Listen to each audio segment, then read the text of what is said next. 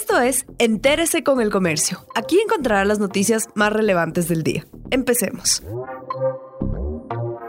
A continuación, los temas más destacados en el comercio este domingo 19 de julio. Centros de Salud de Quito, la segunda ciudad con más contagios de COVID-19, han atendido 41% de los casos.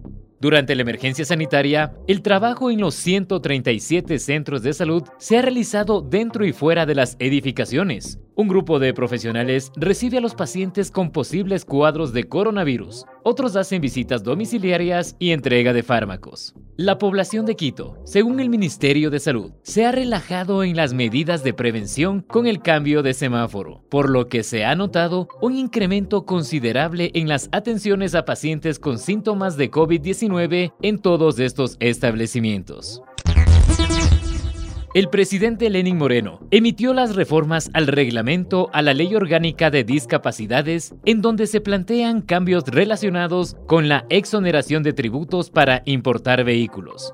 En el decreto ejecutivo se establece que el valor máximo permitido de un automotor importado por una persona con discapacidad no podrá exceder los 60 salarios básicos unificados, es decir, 24 mil dólares, tomando en consideración el precio de venta en el año que salió al mercado y otros parámetros. Estas modificaciones se dieron debido a las irregularidades en la emisión de carnés de discapacidad, los cuales fueron usados para acceder a beneficios como la compra de bienes en el exterior.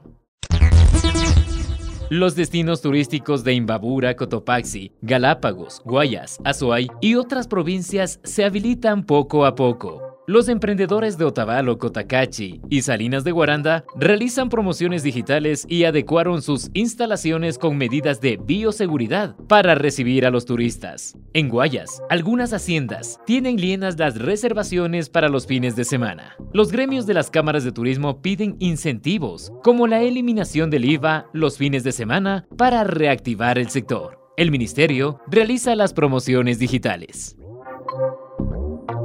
Gracias por acompañarnos. No olviden seguirnos en Facebook, Twitter e Instagram como El Comercio Com.